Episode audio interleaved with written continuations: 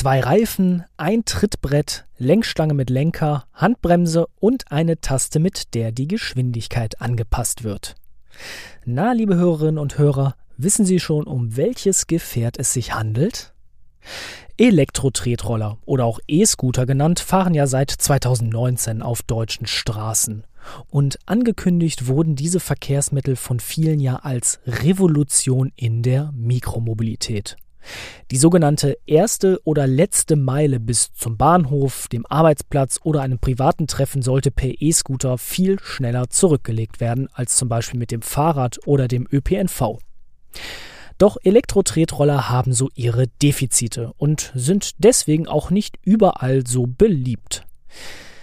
Das deutsche Start-up Parcelo aus Frankfurt am Main räumt nun mit einem einzigen Gegenstand gleich mehrere Schwachstellen der E-Scooter aus und macht sie so nutzbarer. Wie genau, das verrät uns Co-Gründerin Theresa Fürst in dieser Folge. Grüß dich, Theresa. Hallo, danke, dass ich heute hier sein darf. Und damit herzlich willkommen zu So klingt Wirtschaft. Mein Name ist Matthias Rutkowski. So klingt Wirtschaft Zukunftsthemen für Unternehmen. Der Business Talk der Solutions bei Handelsblatt Media Group.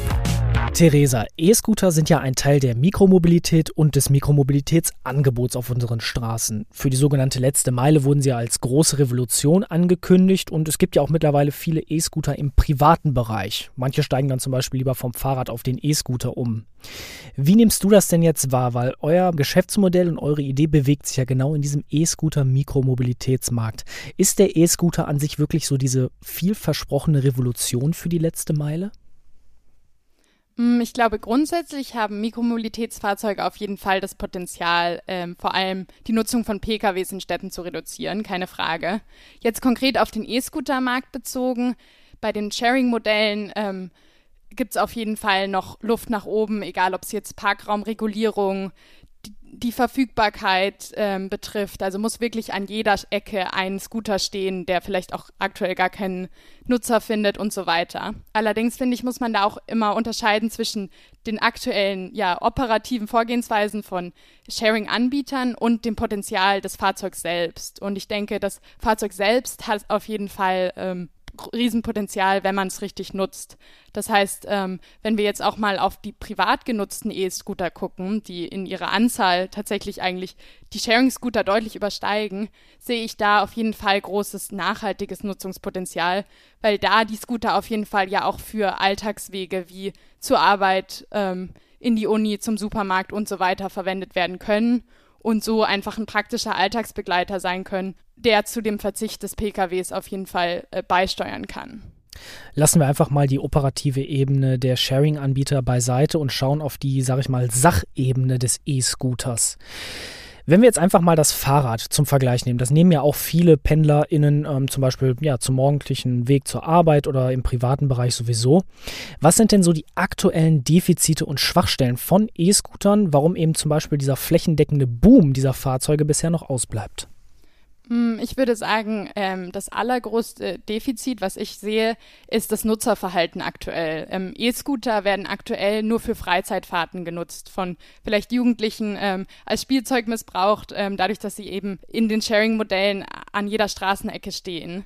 Ich sehe da vor allem die Schwachstelle der Gepäckkapazität. Äh, wenn man sich Alltagswege mal so anschaut, sind die allermeisten mit mindestens einer Tasche also mit einer Handtasche, mit der Laptoptasche, Arbeitstasche oder auf Wegen zum Beispiel zum Supermarkt, Bahnhof oder der Poststation nochmal mit extra Gepäck. Und wenn man diese Alltagswege sinnvoll abbilden will, braucht man ein Fahrzeug, was zumindest die Basics von Gepäckkapazität abdeckt. Und das hat der E-Scooter aktuell nicht, was eben zu, dazu führt, dass sein Nutzungspotenzial auf keinen Fall ausgeschöpft wird. Das heißt sozusagen, die Transportmöglichkeiten sind ein großer Schwachpunkt. Auf jeden Fall, ja. Gibt es auch noch weitere? Denn gerne wird ja auch über die Reichweite, über die Lademöglichkeiten diskutiert und natürlich auch über die Verfügbarkeiten, weil nicht in jeder Stadt gibt es ja beispielsweise Free-Floating-Anbieter. Ich glaube, da muss man auch wieder differenzieren, ob man das jetzt in der privaten ähm, Nutzung betrachtet oder bei den Sharing-Modellen. Ich glaube, wenn man jetzt auf den Aspekt Nachhaltigkeit anspielt, ist eine große Schwachstelle auf jeden Fall auch die Batterien, die Lebensdauer der Fahrzeuge, dann Vandalismus sozusagen, dass sie schnell beschädigt werden können ähm, und eben auch Sicherheit. Also in Städten, das dann ähnlich wie beim Fahrrad, müssen einfach Wege sichergestellt werden, auf denen ähm, E-Scooter fahren können, ohne Spaziergänger zu gefährden, aber eben auch nicht von Autos gefährdet zu werden. Schauen wir mal auf euer Startup Parcelo. Euer Ziel ist es sozusagen, das Bestehende, in diesem Fall die E-Scooter, so zu verbessern, dass sie noch nutzbarer sind. Was macht ihr jetzt ganz genau und welches Problem löst ihr beim E-Scooter? Wir machen bei Parcelo eigentlich was sehr Simples, aber sehr, sehr Effektives, denn wir haben eine additive Gepäckhalterung für den E-Scooter entwickelt. Und dadurch ermöglichen wir es, verschiedene Formen und äh, Größen von Gepäck bis zu ungefähr 20 Kilogramm sicher, bequem und flexibel auf dem Kickscooter zu transportieren.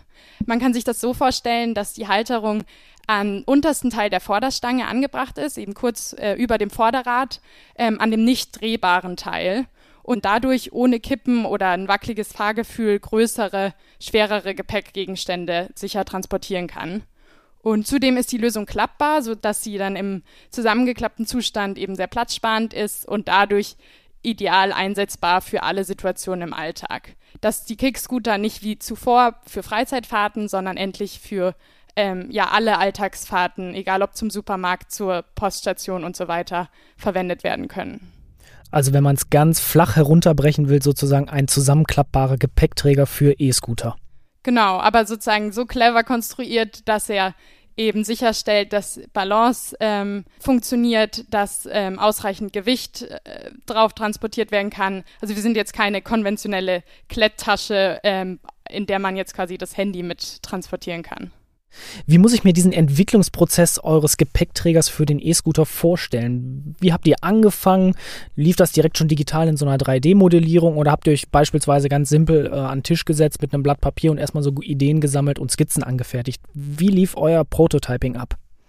Tatsächlich haben wir im Februar letzten Jahres angefangen mit reinen Skizzen auf Papier. So ist die Idee entstanden, als wir realisiert haben, okay, hier ist ein wahnsinniges Verbesserungspotenzial bei den Kickscootern.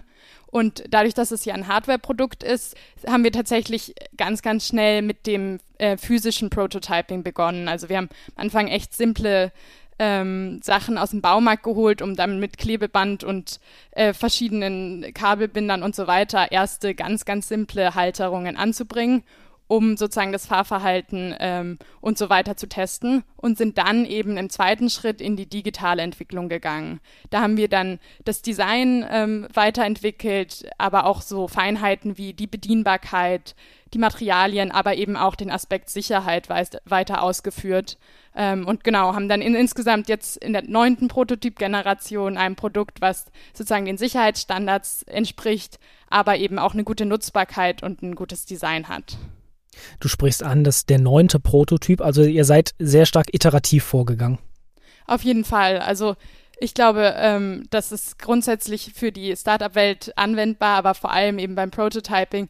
Man erkennt die Fehler ja erst sozusagen, wenn man es wirklich vor sich hat. Ähm, man kann da lange vorher drüber nachdenken und sich clevere Sachen ausdenken, aber dann nur wenn man wirklich den physischen Prototypen in unserem Fall dann vor sich hat, erkennt man nochmal die Tücken, wo man nochmal ran muss. Und es spielen ja auch äußere Faktoren mit rein. Also zum Beispiel der Zertifizierungsprozess, den wir danach oder ja auch währenddessen angegangen sind, hat da auch noch mal ein paar Impulse gegeben und so weiter. Also da das finale Produkt, ähm, ja, das dauert einige Iterationen, bis das dann steht.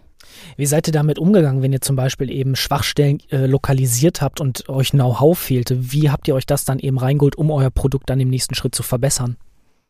Mein Kollege Max Stein, der ist Industriedesigner, hat ganz, ganz viel Erfahrung tatsächlich schon im auch Mikromobilitätsmarkt gesammelt in der Produktentwicklung und konnte da ganz viel Know-how mit reinbringen.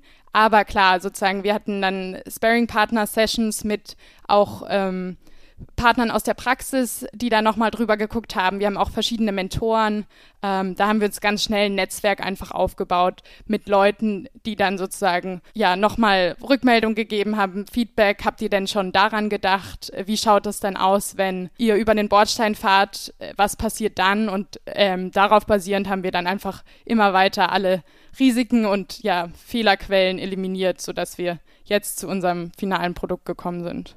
Du sprachst gerade Risikoquellen an. Vorhin fiel auch einmal schon das Stichwort Zertifizierung. Darum geht es ja auch, wenn man etwas auf den Markt bringen will. Ne? Das, es gibt bestimmte Anforderungen, Regularien, die Produkte erfüllen müssen.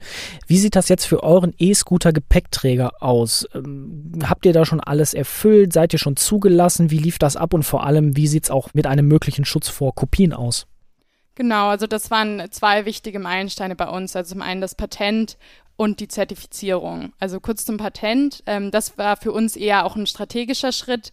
Wir wussten, sobald wir dieses Patent angemeldet haben, können wir auch endlich unser Produkt ähm, zeigen. Davor mussten wir immer sozusagen so High-Level-Visualisierungen nehmen, um die Idee äh, zu übermitteln, aber konnten nie quasi unseren wirklichen Prototypen in der Öffentlichkeit zeigen. Also sozusagen immer auf einem sehr hohen Abstraktionsniveau.